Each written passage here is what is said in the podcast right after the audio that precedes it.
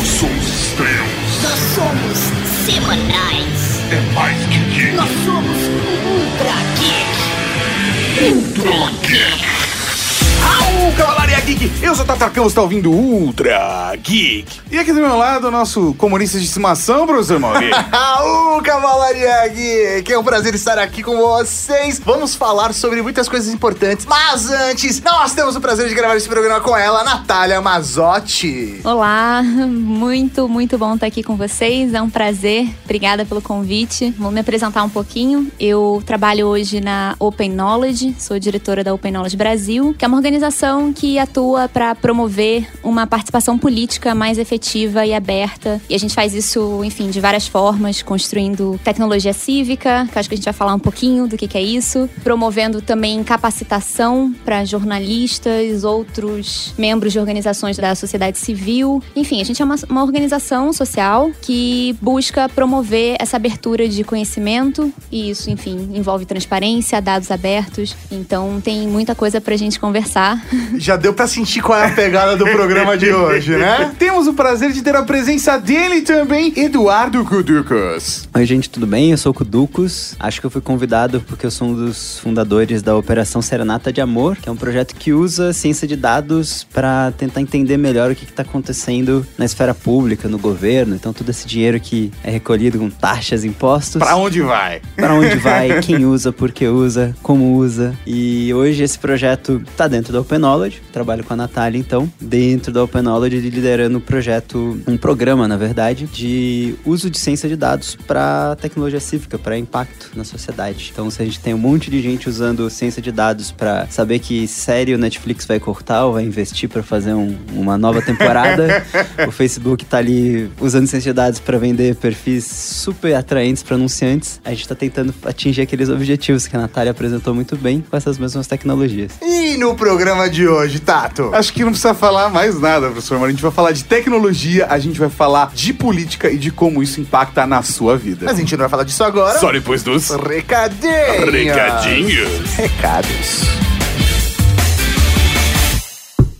Ô, seu Raul, tem recado pra você aqui, hein? Raul? Tem Raul? Tem algum Raul aí? Algum Raul aí? Tem recado pra mim, hein?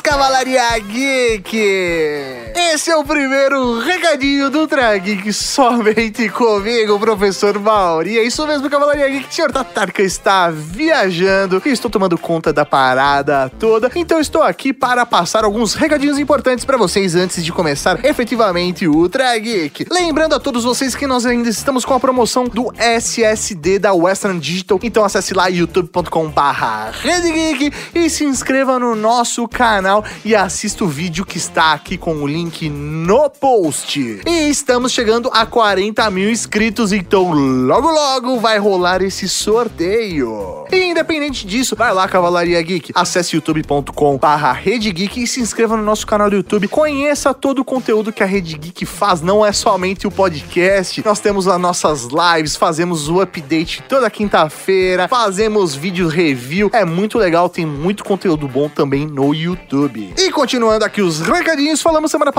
sobre a Campus Party, a CPBR 12, que vai acontecer do dia 12 ao dia 17 de fevereiro. E por que eu estou aqui falando sobre a Campus Party? Porque a comunidade linda da Cavalaria Geek tem desconto. É só acessar http quero.party barra pré-venda comunidades. Lá você faz todo o seu cadastro bonitinho. Na hora de fazer a compra, você coloca o código hashtag CPBR12 Cavalaria Geek. Isso significa que você vai conseguir comprar com desconto. E além de pagar mais barato, você ainda consegue parcelar em sete vezes. Então, Cavalaria Geek, vamos fazer o maior encontro da comunidade da Cavalaria Geek em Campus Party na CPBR 12. Agora, se você é um daqueles fãs de teatro de improviso, nossos amigos lá do Teatro dos Arcos, aquele teatro onde nós fizemos o podcast ao vivo junto com o pessoal do Churume, eles estão promovendo workshops de improviso teatral. Velho, isso é muito da hora. Os workshops vão rolar aí no dia 15 do 9, 29 do 9, 13 do 10, 27 do 10 e 10 do 11. E o senhor Tato Tarkan já falou que vai fazer também, então se você quer fazer esses workshops de improviso junto com o Tato Tarkan, se inscreva. Para maiores informações, você pode acessar facebook.com barra Teatro dos Arcos ou mandar um e-mail para contato arroba teatrodosarcos.com.br. Aí você pode tirar todas as suas dúvidas e descobrir como faz para participar bonitinho. E antes de finalizar, não posso deixar de falar do nosso aplicativo para Android e para iOS. Se você quer apresentar a Rede Geek, os podcasts da Rede Geek para os seus amiguinhos, o melhor jeito é através do nosso aplicativo. Pega o telefone da pessoa e já baixa o nosso aplicativo tanto para Android quanto para iOS e já faz o download dos episódios que você acha que a pessoa vai gostar. Então fica aqui o desafio. Eu prometi pro Tato que o número de downloads, a nossa audiência ia aumentar na ausência dele para provar para ele que a gente não precisa do Tato Tarkan aqui no Ultra Geek. Zoeira parte, mas vamos lá, vamos compartilhar o Ultra Geek com mais pessoas. É isso aí, Cavalaria Geek. E agora a gente tem podcast, podcast, podcast. Em 1982, um grupo cristão libanês invadiu uma área que estava ocupada por forças militares israelenses em Beirute e matou centenas de palestinos e xiitas libaneses no massacre de Sabra e Shatila. A situação do ataque foi bastante confusa e cada grupo culpou outros grupos diferentes pelo ataque. De israelenses culpando exclusivamente os libaneses, a palestinos acusando os israelenses de terem ajudado ou, no mínimo, sido coniventes com o que aconteceu. Três pesquisadores aproveitaram a situação complexa para ver como os estudantes iam reagir à cobertura feita pela imprensa. Eles entrevistaram e classificaram mais de 240 alunos de Stanford em três grupos: aqueles pró-Israel, pró-Palestina e os que não sabiam do assunto e eram neutros a respeito.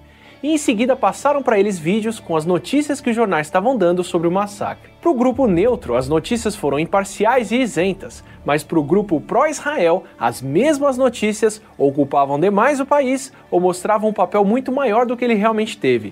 E os repórteres e editores que fizeram as matérias tinham um alinhamento pró-árabe enquanto para o grupo pró-Palestina, as mesmas notícias não culpavam Israel o suficiente ou diminuíam o papel que o país teve, e os jornalistas e editores tinham um alinhamento pró-Israel, ou seja, o viés estava muito mais na opinião de quem viu do que no conteúdo. Beleza, estamos aqui para falar de tecnologia, para falar de política, porque eu não sei o que eu faço nesse ano, está muito difícil. Tá muito difícil e, sei lá, a sensação que eu tenho, até pelas eleições que ocorreram em outros lugares do planeta, a sensação que eu tenho é que a tecnologia tá influenciando cada vez mais, as redes sociais estão influenciando cada vez mais. Então acho que seria legal a gente bater um papo sobre isso, até para que você que vai ser impactado por muita propaganda aí consiga tomar uma decisão consciente e tenha certeza que a decisão é sua, né?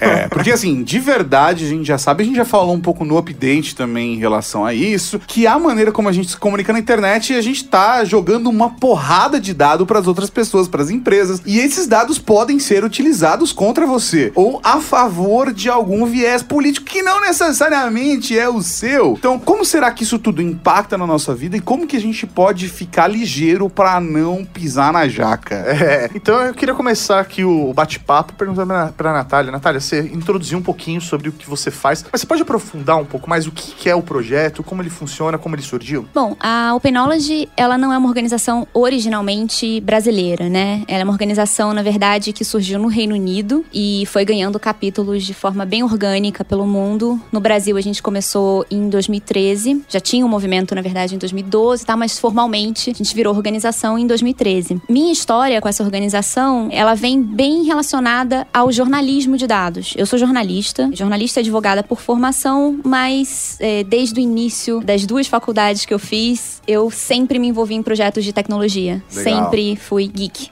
digamos assim. Então, nas duas frentes, tanto quando eu estava estudando direito quanto quando eu terminei a faculdade de comunicação, eu acabei me envolvendo em projetos que eram ligados à tecnologia, né? Então, copyleft, como a gente chamava, um projeto para pensar direitos autorais na era digital, né, que já é tão imaterial, então não, não demanda os mesmos direitos de propriedade Sim. de uma coisa física. Com certeza. É, e o direito, eu estava muito pensando isso na época. Eu já estou há mais de 10 anos formada, então o que diz um pouco da minha idade, que é o caso. Mas, e na comunicação eu acabei me conhecendo, né? Me interessando por movimentos de é, tecnologia cívica. Teve um que influenciou bastante é, na minha chegada na Open Knowledge, que foi a Transparência Hacker. Não sei se vocês conhecem, mas enfim, foi uma comunidade muito muito forte de pensar tecnologia para influenciar a política. E aí, nessa comunidade que surgiu o projeto de trazer a Knowledge para o Brasil, né, que foi encabeçado pelo Tom, nosso querido Tom, que agora está em Berlim, está morando na Alemanha. E nesse momento eu me incorporei ao projeto, comecei a me engajar no projeto, trazendo a perspectiva de formar jornalistas para trabalharem com dados também, que era uma coisa que nos Estados Unidos já estava muito forte. E aqui no Brasil havia um, um movimento muito incipiente ainda nessa frente. Essa foi minha entrada na Open Knowledge, mas hoje, como diretora da organização e não só do programa de capacitação, a gente faz mil outras coisas, né? E, enfim, uma delas é exatamente produzir tecnologia que ajude a fazer sentido a partir dos dados para engajamento político. Então as pessoas precisam entender Com de certeza. política, né? Para se engajar. E aí você fala, quando você diz organização, é uma organização não governamental, é uma organização privada? O que é essa organização? É, é uma organização não governamental. Enfim, a gente não tem um braço comercial, digamos assim. Os nossos, nossos projetos são basicamente financiados por vocês, pelo público de um modo geral. Inclusive, estamos aí, podem financiar. Pode rolar, pode rolar um apoio, então, doações. Pode rolar um apoio, o link tá aqui no post, fica mais fácil. Depois que vocês ouviram o programa, você- vai ser fácil convencer. e a gente atua também com apoio de fundações, de filântropos, enfim. Legal. E aí hoje vocês estão atuando em quantos países? Olha, a rede formal, se eu não me engano, tá em cinco ou seis países, mas a gente tem pessoas engajadas em projetos da Open Knowledge, que não, não tem uma organização formal, né, juridicamente constituída, mas em mais de 15 países. Então tem uma rede bem ampla e a gente troca conhecimento. O legal de trabalhar em rede, a gente, não tá vinculado diretamente a eles, a gente é uma organização autônoma, Certo. mas trabalhar em rede traz muitos benefícios, né, de, Ah, de com troca certeza, de aprendizado, né? Exatamente. Muito legal. E assim, é coincidência ou não o fato de vocês virem aqui para o Brasil efetivamente final de 2012, começo de 2013, como você disse, pensando nos protestos que estavam acontecendo no Brasil, é uma coincidência ou não? Foi uma consequência? Falou, não, o Brasil precisa ter um, um centro ali para justamente ajudar a trabalhar com essas informações. Eu acho que, na verdade, coincidiu muito com o movimento que já estava ganhando força no mundo todo, né? Principalmente quando o Obama assumiu, o Obama, a administração Obama foi muito importante para ampliar as discussões sobre transparência e abertura de dados governamentais, como uma forma também de tornar o governo mais poroso à participação. E aqui no Brasil, essa discussão ganhou muita força nos idos ali de 2010. Em 2012, a gente conseguiu, depois de muita pressão também da sociedade, né, aprovar a lei de acesso à informação. E aí isso, obviamente, foi um, um tipping point ali, foi, foi um, um Uma virada de jogo. Exatamente. Foi um momento em que a gente conseguiu, de fato, transformar o governo em um porta-voz de informação relevante para a sociedade, né? Abrir o governo de algum modo. E aí eu acho que nesse momento a Open Knowledge vai ganhando também mais relevância, porque se a gente tem muita informação, a gente precisa fazer sentido dessa informação. E aí a tecnologia é um, um elemento essencial. E Gudu, você pode falar também um pouquinho do Serenata, explicar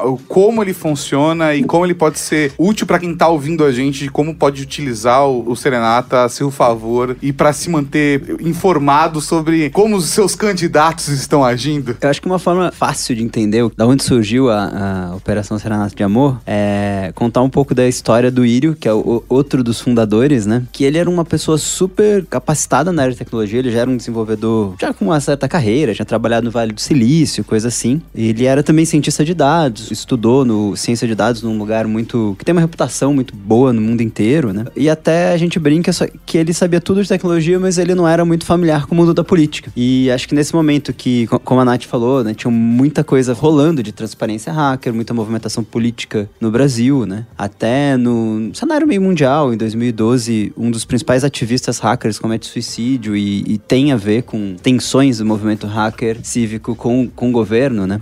É o Aaron Swartz, alguém quiser pesquisar depois. É, a gente brinca que o Írio, tô exagerando um pouco a versão que ele conta pra gente, né? Porque sempre é mais, sempre é mais legal dar aquela exagerada. Ah, tem que dar um drama. É. Tipo, mudou até a música, ficou mais tenso agora.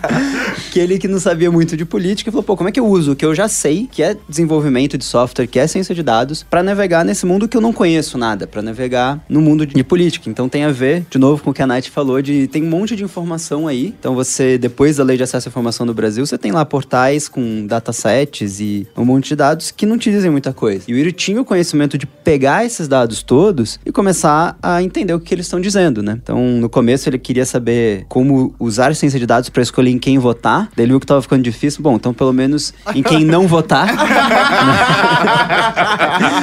e... É um ótimo começo, um ótimo começo. Então a ideia geral é essa, né? Na prática, o que a gente fez? Lá em meados de 2016, a gente começou a olhar com mais carinho para uma coisa que chama cota para exercício de atividade parlamentar. Às vezes a gente vê no jornal com outros nomes, verbo indenizatória, ou cotão, algumas coisas assim. É um dinheiro que os deputados federais têm para gastar com coisas pequenas, com almoço, com passagem aérea, contratar um segurança, uma assinatura de revista de alguma área que ele queira se informar, talvez uma consultoria, imagina que tem um projeto de lei de um assunto que você, deputado, nunca viu na vida. Não domina, né? Não domina, você Como, pode por exemplo, tecnologia, que é uma coisa que a maior parte deles não manja nada. Exato.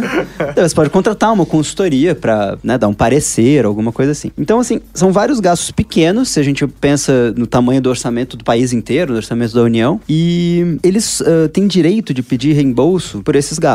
Cada deputado tem, em média, 39 mil reais por mês para gastar com isso. Como a gente tem 513 deputados, multiplica isso por quatro anos, que é o tempo do mandato, é cerca de um bilhão de reais. É que- dinheiro ou não é?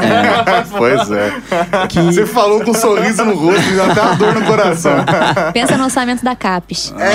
Nossa, nossa. Exato. E, e é um bilhão de reais que é super difícil de auditar, humanamente falando. Porque a notinha de cafezinho, a notinha de restaurante, a notinha pequena, né? Então, a gente achou que a tecnologia ali poderia fazer um- uma auditoria, ou pelo menos passar um pente fino num volume gigante de dados que seria humanamente impossível. A gente ouviu de algumas pessoas que existem cerca de 1.500 pedidos de reembolso por dia. Então, imagina se você tem aqui uma mesa Nossa, tá. de quatro pessoas, você pega lá o, um livro do Senhor dos Anéis, divide em quatro, ó, cada um vai ver uma página aí hoje, sabe? É porque amanhã já chega outra, né? Então a gente começou o projeto com isso, a gente tentou imaginar, de acordo com o regulamento, né? Diz como que os deputados podem usar essa verba indenizatória, criou hipóteses, tá, e se eu fosse usá-la do jeito indevido? E daí a gente foi criando uma, uma Um robô. filtro. Exatamente, é a Rose, que é a nossa robô, pra pegar esses casos. Então a Rose eh, faz algo que seria humanamente impossível. Em uma hora, num computador normal que a gente tem, qualquer um de nós tem em casa, não precisa de um data center, algo muito robusto, ela consegue olhar cerca de 2 milhões de pedidos de reembolso, procurando por oito hipóteses de, de usos que a gente acredita serem devidos, né? Então é esse tipo de coisa que a gente começou a fazer. É daí que surge a prática de usar a ciência de dados com esse fundo cívico, né? Com essa ideia de impactar a sociedade na Operação Serenata de Amor.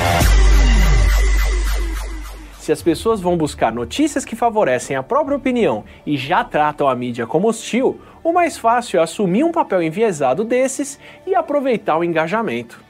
Especialmente em temas mais complexos que não têm uma resposta clara. Se já tem quem questione fatos científicos óbvios como evolução ou o valor das vacinas, em questões subjetivas, como quanto o governo devia gastar com políticas de assistência, fica muito mais fácil dar um lado só da questão e conquistar uma audiência engajada e favorável. Jornais, revistas, sites e até canais do YouTube conseguem bem mais engajamento quando favorecem uma ideia que já estava formada.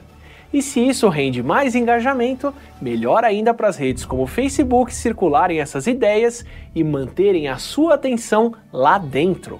Compartilhar o conteúdo que mais polariza e chega em pessoas com opiniões mais extremas, mesmo que esse conteúdo seja falso.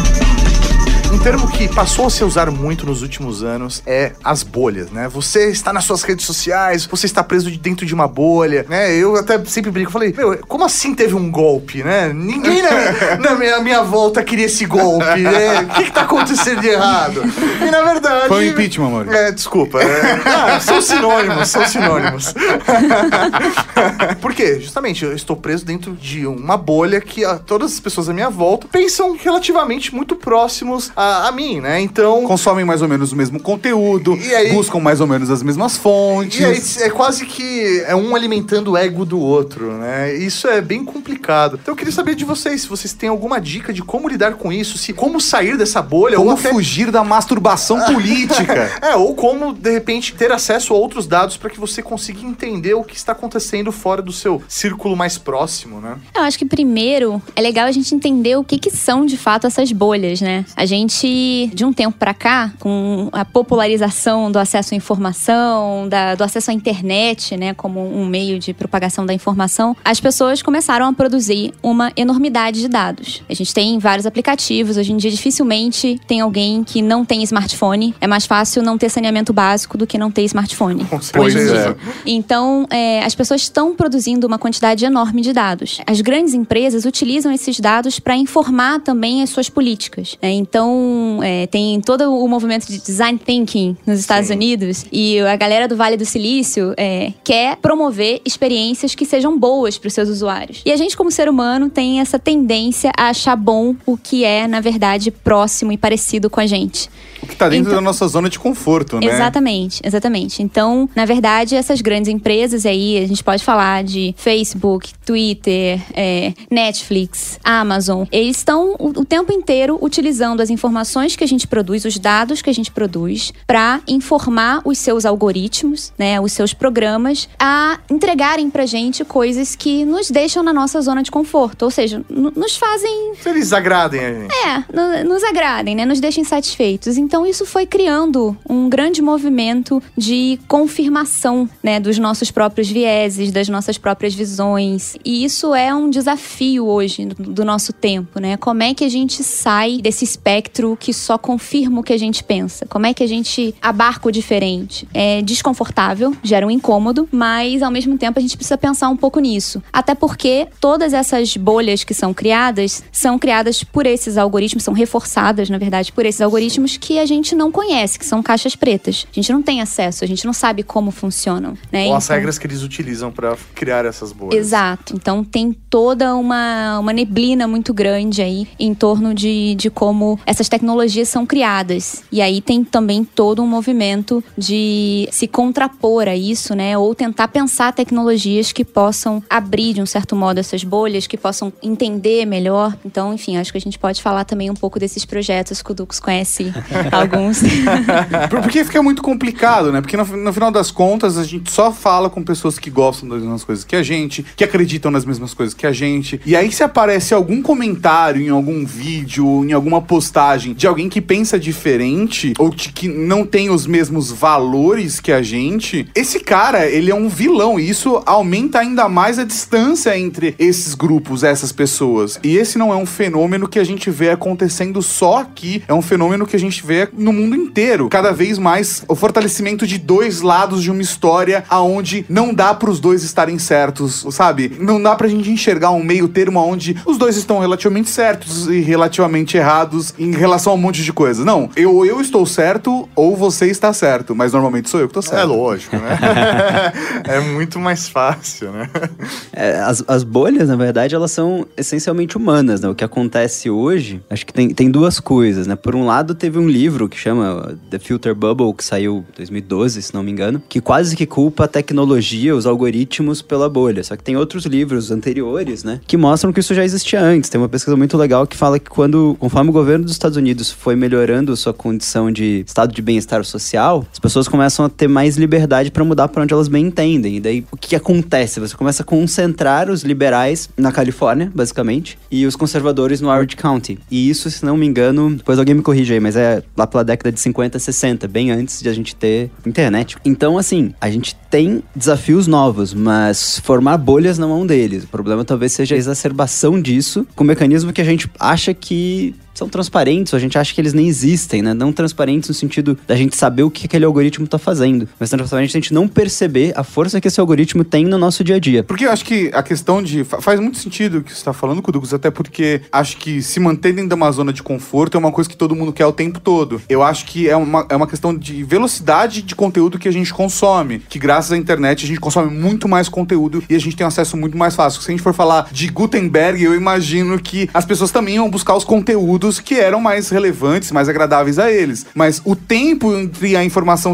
acontecer e chegar até você era muito maior, né? Eu acho só que tudo isso está muito relacionado com o design dos produtos, né? A gente fala de user experience, por exemplo. Que tipo de experiência as empresas querem dar para os usuários quando elas estão confirmando as bolhas desses usuários, né? Na verdade, é uma experiência de conforto. Sim. E como é que você quebra essa lógica? Eu acho que a gente tem que começar a pensar em produzir projetos que, que abarquem a diversidade como um valor maior. né? Isso é, é uma coisa que, que precisa ser trazida como um valor, porque isso vai de encontro totalmente à ideia do, do design thinking, da gente ouvir o que, que a pessoa espera, enfim, e aí formatar o produto com base na melhor experiência para aquele usuário. Se a gente, como ser humano, não quer que a experiência seja diversa, né, ou pelo menos não inconscientemente, a gente tem que trazer para o consciente e falar: a gente quer diversidade como um valor, então vamos tentar colocar isso nos projetos. Senão a gente vai continuar nessa, nessa perspectiva de diminuir o diálogo. Para mim, o, o, o mais problemático disso tudo é a falta de diálogo. Porque Sim. você polariza e aí as pessoas param de olhar o diferente como algo legítimo. E na verdade, é assim, os progressistas precisam dos conservadores, os conservadores precisam dos progressistas, a, a democracia precisa de diferentes visões que vão ali se equilibrando, né, pro bem comum avançar, pra gente evoluir socialmente. Senão não tem jeito. O que a Nath falou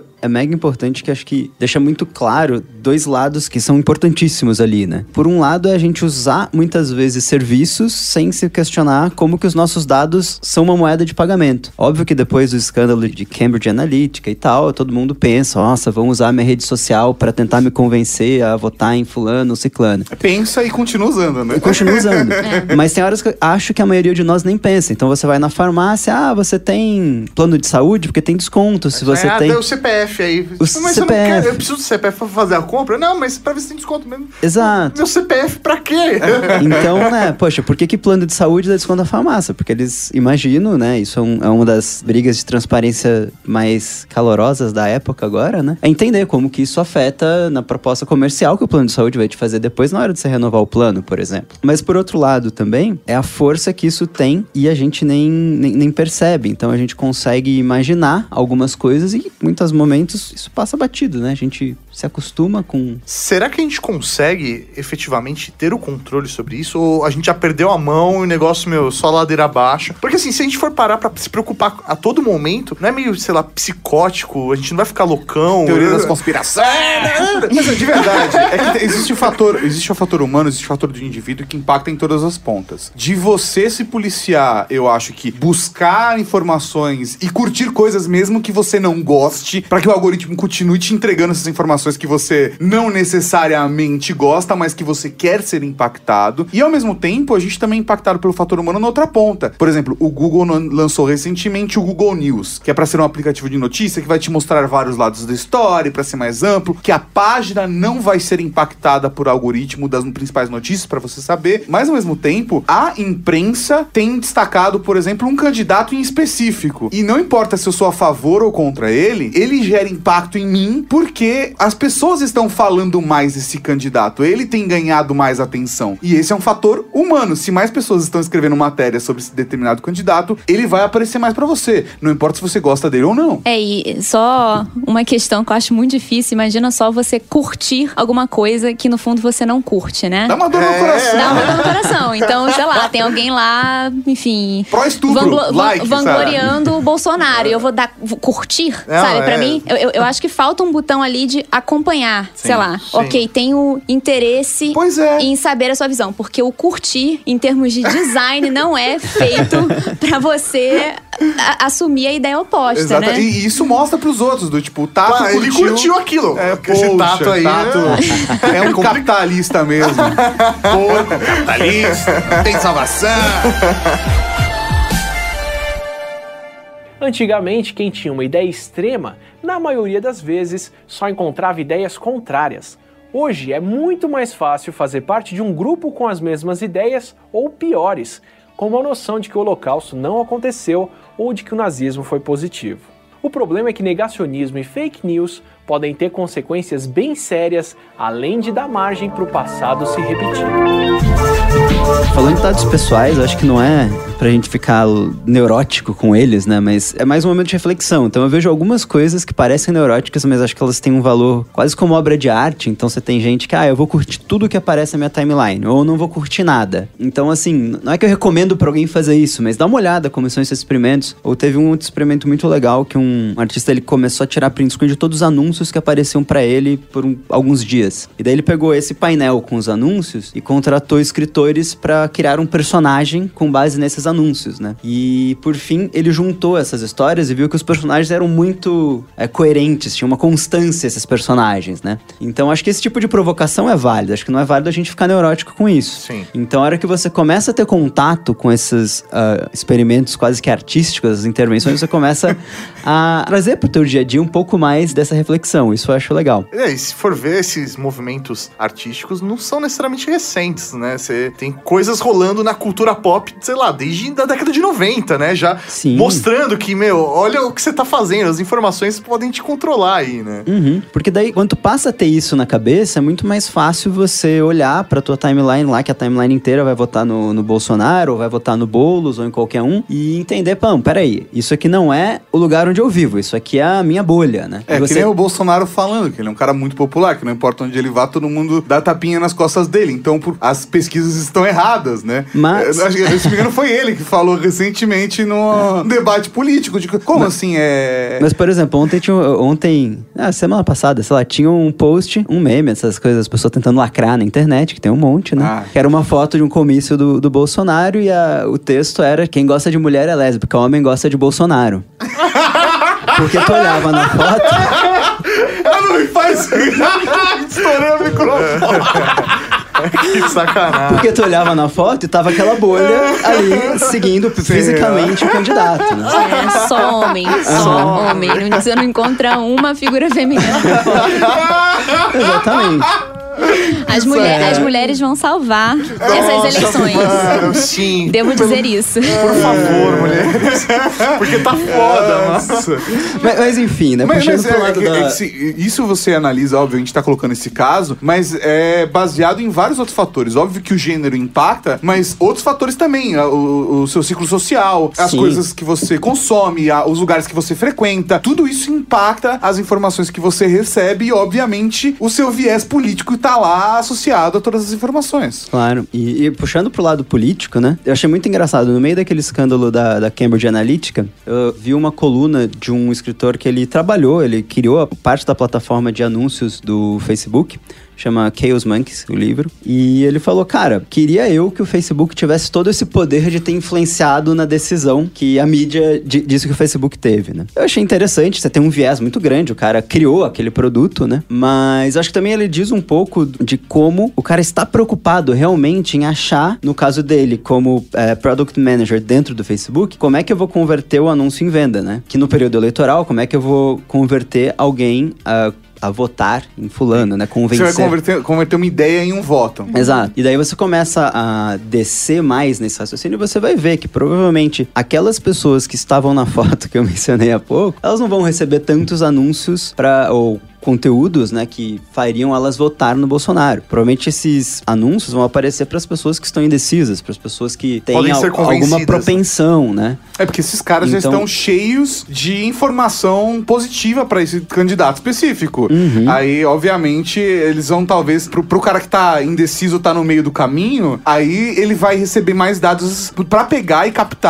é, é- é como com- quando um candidato cria uma estratégia específica pensando numa determinada faixa da sociedade que vai ter esse interesse em relação a ele. Foi o caso, por exemplo, do Bonner que levantou essa ideia na entrevista recente com o Ciro, falando: você não acha que isso não pode ser utilizado como uma estratégia política de você chegar pra esses milhões de brasileiros e falar: vou te tirar do SPC? Será que isso não é um, chama, um chamariz diretamente para o seu voto? O quanto disso é uma proposta, o quanto disso é uma estratégia política? Não tô criticando nenhum candidato, mas tô colocando assim. Eu acho que é o mesmo paralelo. Quando você tem um cara indeciso. Tato Wisdom, então. Eu tô, Não estou, não estou criticando Eu não tô ninguém. criticando ninguém. Eu, eu não tô criticando ninguém. Eu- olha, eu não sei pra que lado vai, gente, mas eu posso apanhar dos dois lados, então eu tô na minha. Até porque você mostrou o manualzinho lá, né? Tem um livretinho mostrando É, passo a passo como é que ele vai fazer. É, Ele entregou o fanzines dele lá pro, pro cara e falou: segura aí, tá aí meu projeto.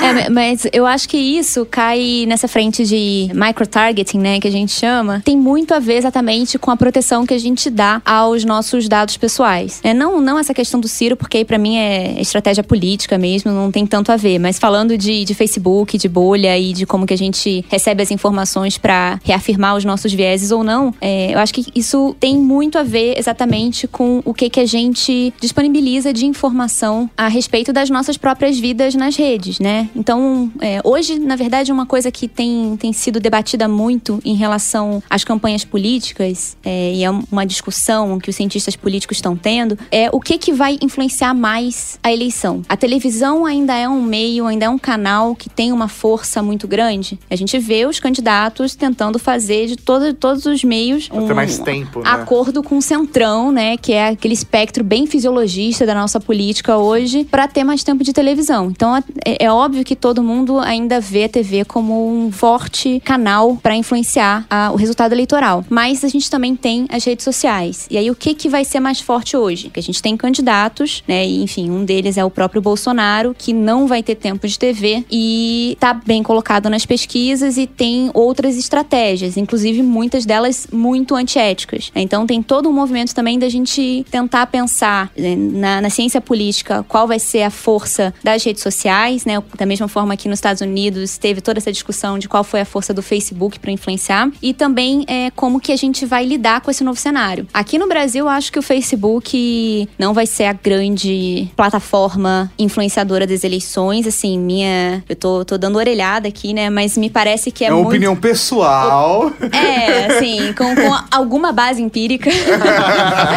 Mas eu acho que o que vai fazer diferença mesmo, né, se a gente for olhar pras redes, vai ser o WhatsApp. Sim, meu, é muito E a gente foda. tem várias razões pra isso, assim, as pessoas, o, o Facebook também tem isso, o Twitter também, a gente tem pacotes de dados hoje nos nossos celulares que permitem acesso a algumas plataformas sem gastar os dados Em várias operadoras. em várias operadoras. E se a gente sair da nossa bolha classe média, a gente vai ver que a maior parte da população não tem plano pós-pago. Então tem uma quantidade muito limitada de dado. E a informação fica restrita àquele espaço ali da rede social que né, tem algum acordo com a operadora. E a pessoa consegue chegar, acessar um nível de informação muito superficial. Então são os memes que circulam no WhatsApp, né? São as notícias que você consegue ver só a manchete sensacionalista dela e não consegue entrar pra entender o contexto do que tá sendo dito ali. É muito rasa a informação. E, e né? o viés de informação é muito maior também porque você recebe a informação de uma pessoa que você conhece, né? Quem tá me passando essa Eu notícia... nessa pessoa, né? é- é- Eu não preciso buscar a fonte se realmente essa matéria foi publicada por esse jornal. Eu tenho um print aqui e a cópia do texto inteiro. Então, você não precisa buscar essa informação, porque quem te passou foi seu pai, sua mãe, seu Uhum. tio, seu primo, sua prima, sua namorada, seu namorado. Pessoas que você conhece, pessoas que você ama. Eu, particularmente, eu tomo por política pessoal minha que se eu recebo uma Bloquear meus merda... pais no WhatsApp. Exatamente. Isso. Não, mas brincadeira...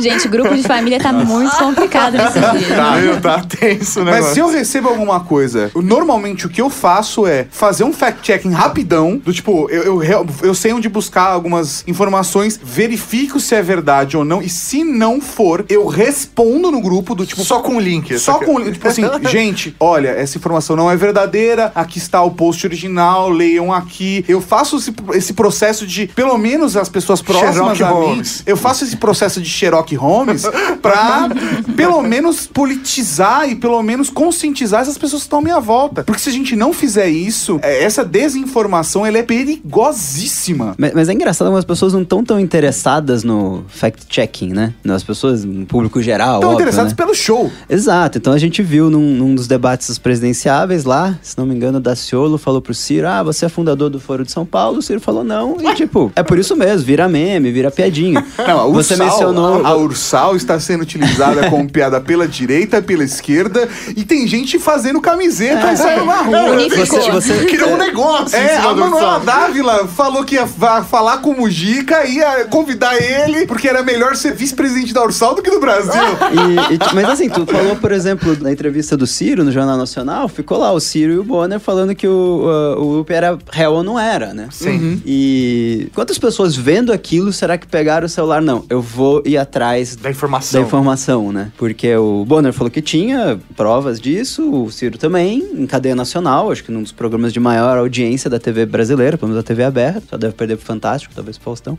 E, e aí, quantas pessoas será que foram ali atrás ver se o cara que eles estavam falando, o presidente do partido do Ciro, é, É. ou não réu, né? E quantas pessoas têm a possibilidade de fazer isso, né? Porque Uhum. acho que a informação, como eu falei, ainda chega muito mediada pela TV, que é, obviamente, um canal que todo mundo tem acesso hoje em dia. Dificilmente alguém não tem TV em casa, é, em, em todas as classes sociais. E o celular também, dificilmente alguém não tem um celular, mas o acesso que esse celular dá à informação é limitado para a grande maioria. Uhum. Então acho que tem uma questão aí que, que eu acho que pode influenciar bastante exatamente esse, essa dificuldade das pessoas acessarem informação de qualidade e aprofundada. É, dá uma falsa sensação de poder, né? Porque você tem a informação ali na sua mão, acesso fácil, tá no seu smartphone, mas e a qualidade dessa informação? Como achar a informação que realmente é verdadeira ou não? Então, assim, é, a população, de modo geral, acaba tendo essa falsa sensação de que ela tem o controle sobre tudo. E, na verdade, o sistema não. Ele só tá te bombardeando com o que você... Com é, informações, não importa que se ela é correta ou não. É isso aí, aí você não tem o bom senso de conseguir. e É, é a base de tudo, né? Falta de educação da população pra conseguir distinguir o que que é válido ou não. Mas será que, será que, por nós não termos esse hábito de fact-checking, de conferência de fatos e de informações, será que isso não facilita ainda mais, por exemplo, a questão do microtargeting que a gente estava falando agora há pouco? Porque você consegue pegar uma determinada. Até para explicar, acho que a gente já citou aqui no Ultra Geek recente, a gente chegou a explicar exatamente como funciona o microtargeting. Eu, inclusive, me lembro de ter recomendado um episódio The Good Fight, que é uma série fantástica de tecnologia, que fala sobre esse assunto. Mas, ah, basicamente, o que você faz é o seguinte: você tem um perfil de um público que você quer atingir e você cria uma campanha personalizada para esses grupos específicos que vai ser mais efetiva para esses grupos específicos. Então, você, por exemplo, mal intencionado, poderia lançar informações diferenciadas para grupos diferentes, mas fazendo com que todos se unam a favor de um nome ou a favor de uma causa, mesmo não concordando entre si. Porque você vai falar, por exemplo, pro Mauri, que é um cara que tem um viés um pouco mais socialista, Mentira. que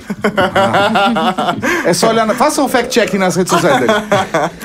Por exemplo, pro Mauri, que tem um viés um pouco mais de esquerda, chegar pra ele e falar: Mauri, tal candidato é um cara que pensa como você. E pra mim, que tem um viés um pouco mais de direita, um viés mais liberal, no caso, vai falar: Tato, tal cara ali, meu, é, é super a favor dos seus ideais. E no final, eu e o Mauri, a gente conversa, eu vou votar em tal. Eu também, ah, a gente é amigo, high five. Mas no final das contas, esse cara não é nenhuma dessas duas pessoas que a gente acredita. E, e a, e a mensagem ela vai vir totalmente sutil, ela não vai vir tão escancarada como você tá falando. É quase um Inception, tá- né? Ele implanta É, a informação tá, e você lá, cria a ideia, né? Se é uma notícia positiva, vai estar o nome da, da personagem ali na notícia. Fulana de tal fez tal feito heróico. Agora, se é uma coisa negativa, vai estar, olha, a candidata do partido tal teve esse escândalo aqui. Então, normalmente vai estar na sutileza, não vai estar na. E é, e é uma somatória. E, e é uma né? somatória de informações. Uma campanha de microtargeting não necessariamente é um post específico, mas sim uma onda de posts que você recebendo todas essas informações chega à própria conclusão de que aquilo é bom pra você ou não. É, é uma combinação explosiva, na verdade, né? É, enfim, empresas e políticos têm cada vez mais acesso aos nossos dados pessoais, então conhecem as nossas preferências,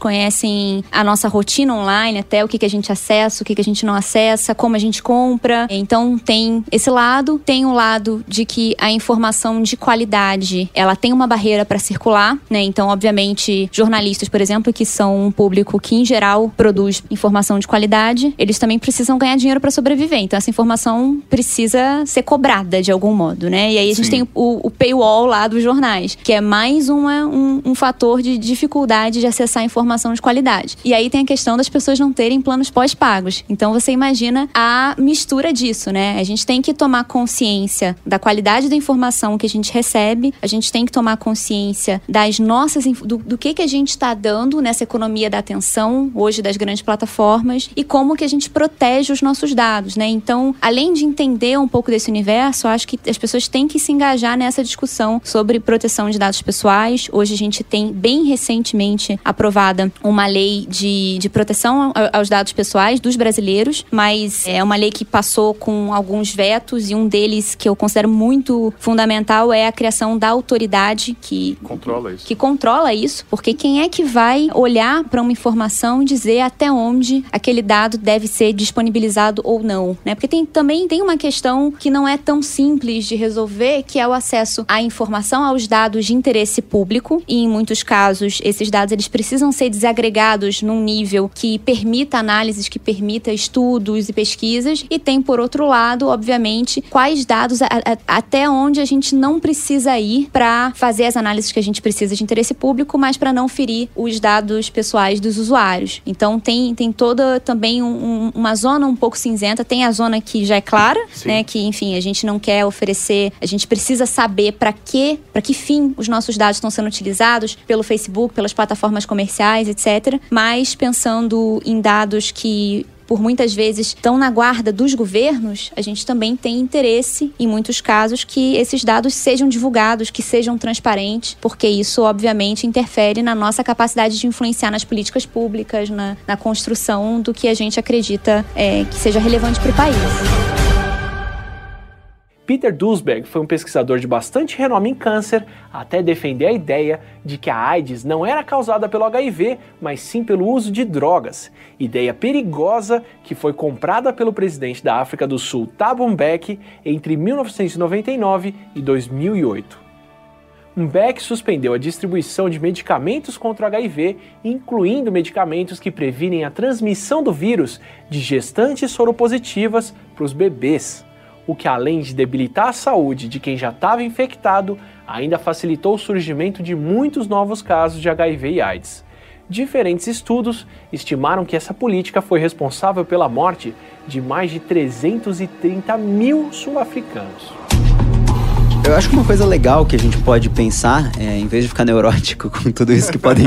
Ficar louco, Ficar tá, tá louco. ficando difícil. É, ficar fica louco neurótico. na cabeça. É. É assim, eu, eu falo que o Brasil ele é um país muito estranho, porque ele tá no topo de um ranking de transparência, um dos países que o governo é mais ativo em divulgar dados sobre o próprio funcionamento do governo. E o Brasil também tá no topo do ranking de percepção de corrupção. Então a gente acha que é um país super corrupto e super transparente ao mesmo tempo. E como é que essas coisas. Dá uma sensação de ser um né? otário, né? Porque eles estão roubando, eu sei disso e não faço nada, né? É, o, é o Maluf, rouba mais faz, tá tudo E- bem. então, assim, o que a gente tenta muito fazer, o que eu acho que é uma das iniciativas mais legais dentro de tecnologia cívica hoje, são projetos que usam esses dados públicos para trazer essas questões importantes à tona. Então. Por exemplo, hoje na Open Knowledge a gente está tentando juntar dados que já existem sobre os candidatos, né? Para que a gente consiga entender o que, que aquele cara tá fazendo, tentar ter alguns indícios de quais que são os, os reais valores dele. Porque a hora que o cara vai lá na TV ou escreve um programa de governo, ele pode pôr qualquer coisa, né? Mas e aí? E as pessoas que já foram eleitos, o que elas realmente fizeram? Então, sem au- automatizar nada, sem fazer nada de tecnologia, numa semana que tinha duas votações de lei sobre o agronegócio, sobre o uso de agrotóxicos, sobre ah, a forma de comercialização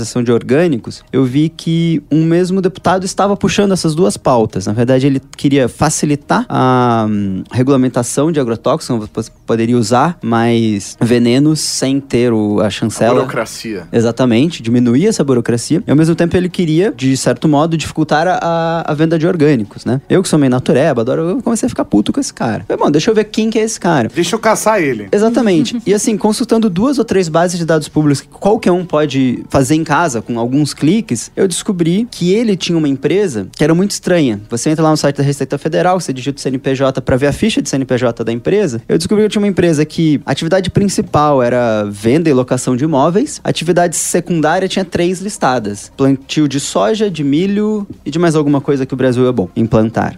Ah, e além disso, eu fui ver quem eram os doadores de campanha desse cara. Agora a gente não pode mais ter doação de empresa, né? Mas as últimas eleições podia. Então, entrei no site do, do TSE, tem lá um formulário, você bota o nome do candidato que você quer ver. Daí eu vi lá várias gigantes ligadas ao agronegócio, JBS inclusa, mas não sozinha, várias cooperativas e tal, ah, deram meio milhão de reais pra esse cara. Então ele tá lá legislando sobre uma área que é da empresa dele e que foi fundo de campanha dele, né? Foi pra pessoas que Será que tem interesse próprio nisso? Não, a Talvez, impressão né? sua. Você levanta uma bola aí, né? Eu tava falando isso por quê? Porque a tecnologia pode ajudar a gente a fazer isso em massa. Isso que eu fiz é super simples, foram alguns cliques, 20 minutos, fazendo a janta lá rapidinho, ver essas coisas. Ok, mas se a gente pudesse... Cara, você é muito multitarefa. Fazendo a janta em 20 minutos, fazer uma pesquisa dessa. porra, né? O cara pra casar. né?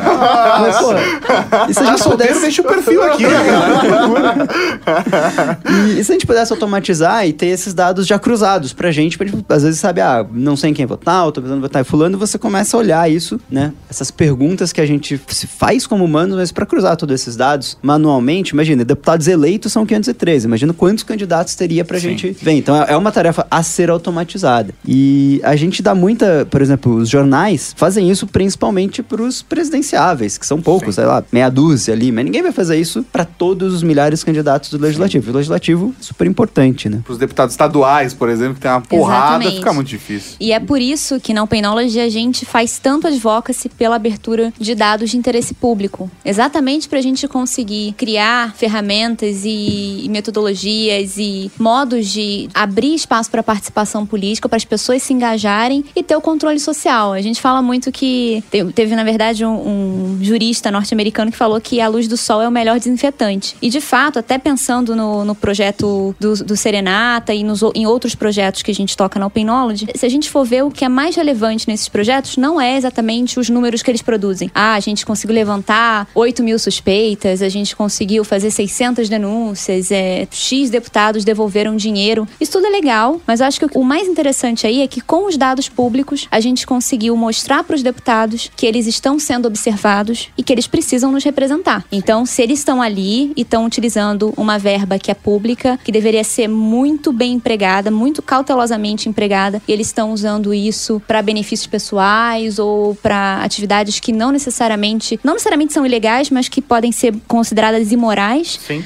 a gente tá olhando. E aí acho que isso melhora a percepção deles também de, pô, então tá, eu tô sendo vigiado, então acho que é melhor eu andar um pouquinho mais na linha. Então acho que a democracia ela se faz muito com essa participação, principalmente a nossa, assim, que tem uma tendência muito grande. É, a gente tá aí vivendo 30 anos de Constituição, né? Então nossa democracia ainda é muito recente. A gente vê que a gente ainda busca, né, como sociedade, a figura do salvador da pátria. E os dois candidatos que estão mais bem colocados nas pesquisas são exatamente essas figuras, né? Então eu acho que a gente precisa dar um foco muito maior em ampliar o acesso à participação na política, para que as pessoas entendam principalmente o que, que o legislativo vem fazendo, como que a gente controla. São, como o Kudu falou, 513 deputados. São, é, é muita gente pra gente olhar, pra gente observar. E se a gente desce em nível municipal, são mais de 50 mil vereadores. O que, que esses caras fazem? Né? A gente sabe como que o legislativo da nossa cidade funciona, o que que eles vêm fazendo. Tem dado pra gente poder olhar pra isso. O que é legal é que esses dados que recolhem da gente não é só da gente, são também dos candidatos, né? Então, assim, a gente pode ter é. acesso aos candidatos e utilizar, então, essa ferramenta que eles usam contra a gente e também contra eles, né? É, diferenciando um pouco, porque obviamente o candidato, ele é candidato, mas ele também é indivíduo. Então, os mesmos direitos que a gente tem de preservar os nossos dados pessoais, o candidato também tem de Sim. preservar os dele. Mas quando ele se coloca como candidato, e isso também serve para servidores públicos, né, para funcionários públicos, naquela posição ele tá representando a população de algum modo, né, ou querendo se colocando à disposição de fazer esse trabalho. E aí, obviamente, tudo que ele gera dentro dessa função é de interesse público. Então, quando a gente fala, por exemplo, de acesso à informação, as empresas públicas, as empresas que têm contrato com a administração pública, por mais que sejam empresas privadas, e aí tem toda a questão também da, do sigilo do negócio e tudo, mas o que está em relação com o público, né, com o governo, a gente tem que ter acesso, porque a gente precisa conseguir saber, conseguir olhar isso, entender se os interesses estão de fato em prol da coletividade ou não, né? É, é um movimento de trazer pro dia a dia essa, essa conscientização, esse uso do dado público pra gente não só a cada dois anos escolher em quem votar ou em quem não votar, mas você ter uma chance entre esses dois anos onde a gente, a gente vai pra urna de ser político também. Então, quando a gente fala que a gente conseguiu um certo controle social na Câmara dos Deputados, né? Qual que é as métricas que eu acho mais legais disso? Óbvio, o controle social é a ideia maior. Mas, pô, a hora que a Rose, que é a nossa bot, a nossa robozinha, twitta lá, fulano de tal tem um gasto suspeito, e o deputado começa a bater boca com um bot de Twitter,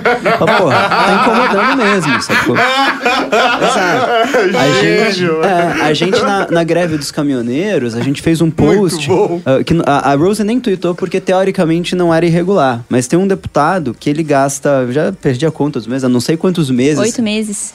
Era oito meses? Achei que era Foram- até. Na verdade, foram 12 meses gastando quase o, O o limite, limite. da teto. cota, o teto, que são 6 Com mil reais. combustível. Porque dentro da- daquela cota que eu falei que a média é 39, tem, Tem um tetos limite. específicos É, pra você cada não pode gastar mais que 6 mil reais com combustível. E o cara vinha gastando aí há 12 meses, ou algum absurdo de meses, todo mês 6 mil reais certinho, nota redondinha pro mesmo posto, né? A gente começou a ficar preocupado, cara, porque com a greve dos caminhões acabou o combustível, não, não sabia se ele ia conseguir manter a série. Daí a gente, a gente tweetou lá, porra, força guerreiro, vai lá. Vamos lá! E acho que o cara não gostou, porque as, daí as pessoas começaram a ir na página dele xingar ele, ele começou a deletar os comentários, bloquear as pessoas. Mas enfim. é, como eu falei, a ideia ainda é o controle social. Só que a hora que a gente vê, né, tem amigos jornalistas que falam que a, a Rose ela é assunto nos corredores da Câmara dos Deputados. A hora que você vê ele se, se prestando a bater boca com um bot no Twitter ou bloquear uma galera que vai ali, a gente sente que realmente está sendo efetivo, né? E isso, assim, só uma ressalva que eu acho importante. A gente quer que as pessoas se interessem pela política. E, obviamente, tem toda uma questão de apatia que é gerada por esses desencantos, né? A gente vê os caras que estão lá, que deveriam estar a nosso favor, nos representando, e os caras estão, é, enfim, usando 6 mil reais de gasolina por mês numa nota só no mesmo posto, né? Por que, que esse cara tá, tá agindo dessa forma? um imóvel público pra comer gente, né? Então é.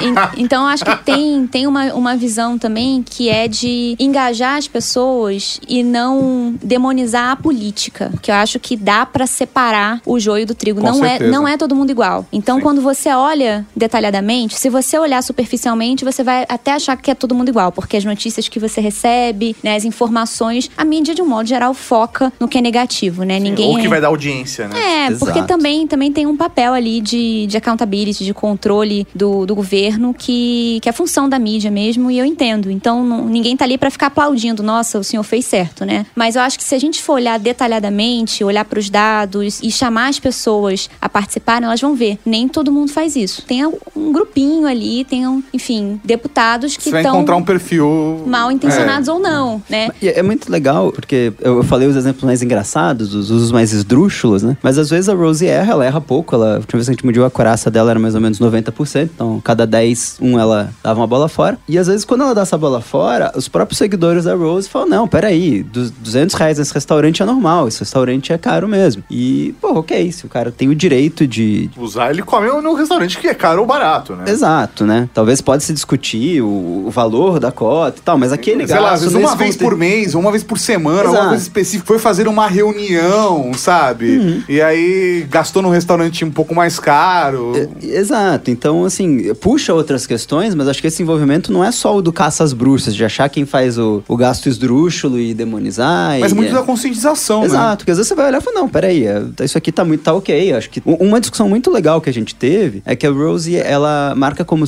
suspeita tudo que é gasto com bebida alcoólica. E por que que ela faz isso? Porque existe um entendimento, não tem nada escrito na lei, mas existe um entendimento de vários órgãos, Tribunal de Contas, Ministério Público, que não é o objetivo dessa verba indenizatória o consumo de bebida alcoólica, salvo em recepções oficiais e etc. E então ela marca como suspeita. E às vezes as pessoas reclamam, falam assim, ah, mas peraí, o cara almoçou e tomou uma cervejinha, o que, que tem de errado nisso? Então você vê que tem uma discussão moral e política crescendo Sim. ali, que é, nesse caso, né? O cara não encheu a cara na nossa conta. Ele foi lá, almoçou, tá ali a nota fiscal, um prato de comida. Tomou uma taça de vinho, tomou uma, taça de cerveja. vinho. Exato. Então eu acho que isso é muito legal, sabe? É trazer esse assunto para pro público, né? E aprofundar também, né? A gente conhecer um pouquinho mais o perfil dos nossos representantes. Para essas eleições eleições, a gente está com um projeto, né, como o Kudux falou, de é, levantar e cruzar diferentes bases de dados públicas para entender um pouco melhor quem são os candidatos hoje. Então, eu imagino que quase todo mundo nessa altura do campeonato, ou muita gente, já tenha decidido o seu presidente, a sua presidente, é, o Ou governador. esteja chorando em posição fetal, que é o meu caso. Também, também podemos.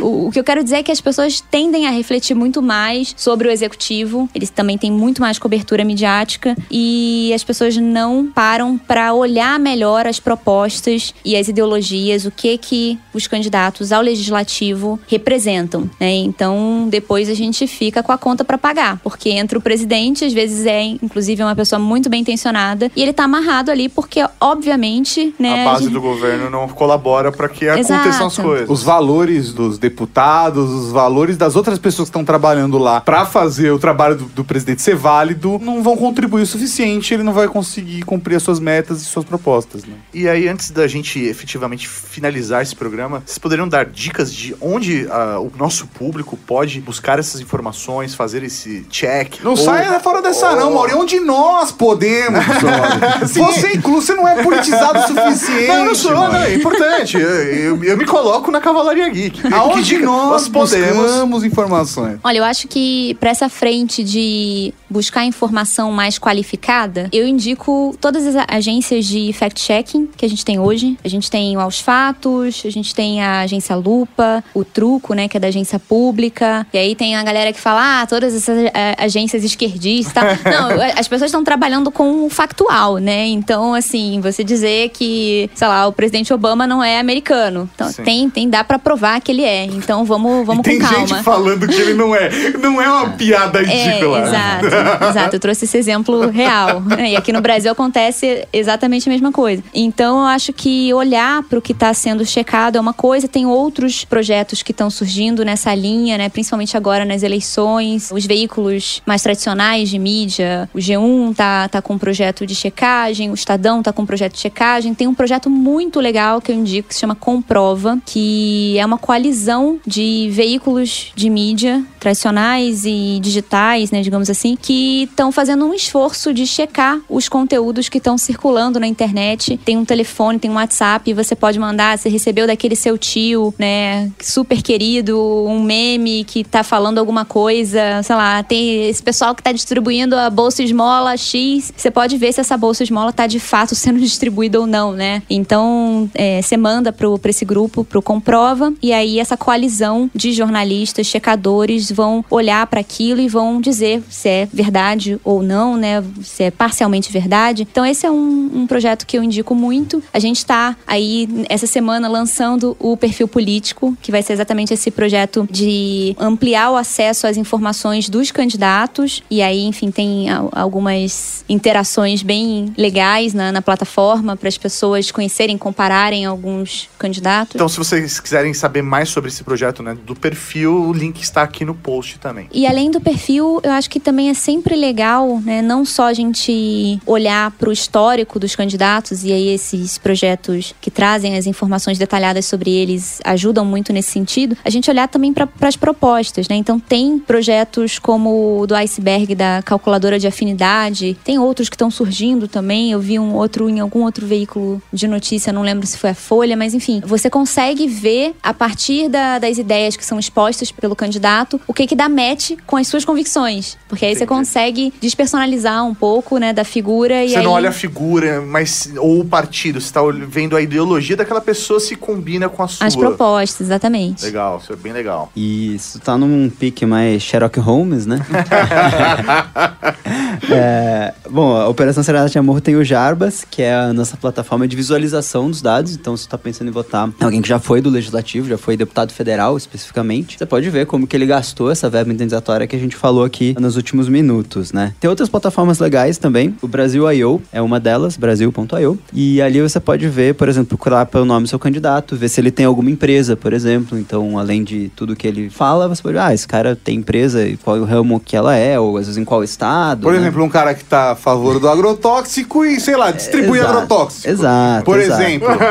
Ah, então ali você pode ter várias informações também, todas públicas, não tem nada, nenhuma informação privada, né, ali. E também acho legal alguns projetos que mostram se essa pessoa já foi do legislativo, como ela votou em questões que são importantes para você. Então a gente teve nos últimos anos forma da previdência, teve o impeachment, teve várias votações que talvez você torcia para um lado ou para o outro, você pode ver se as pessoas que você tá pensando em votar foram de acordo com você. Então tem os projetos que a Natália falou, acho super importante, mas também olhar, por exemplo, o plenário, que é o site de uma jornalista chamada Gabi, é muito legal. E esse tipo de informação tá aí disponível, né? Muito bom pra, pra gente ver se a- o herói que a gente acha que tá votando vai ter um histórico que corrobora as esperanças um que você bota nele. de herói, né?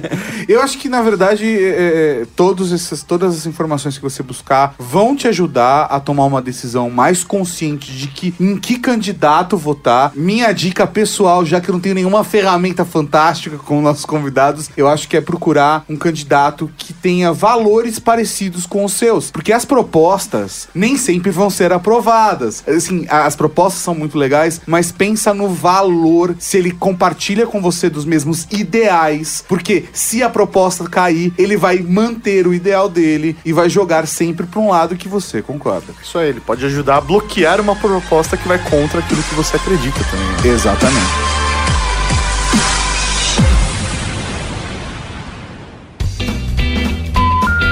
Beleza, pode começar direto na. A gente pegou intimidade já, né? Desculpa. Foi mal. Tranquilo. Todo mundo me chama de Nath. De Que o boa. Kudux ficou chamando de Nath durante o programa. É, eu tô mal, eu Aí eu só, tirei, eu só o salvo pra deixar ele desconfortável. É, eu fiquei Porque envergonhado. eu sei que você desculpa. tava à vontade. Desculpa, Maurício. O Maurício olhou com a cara de eu te mato. Você acabou de ouvir o Ultra Kick.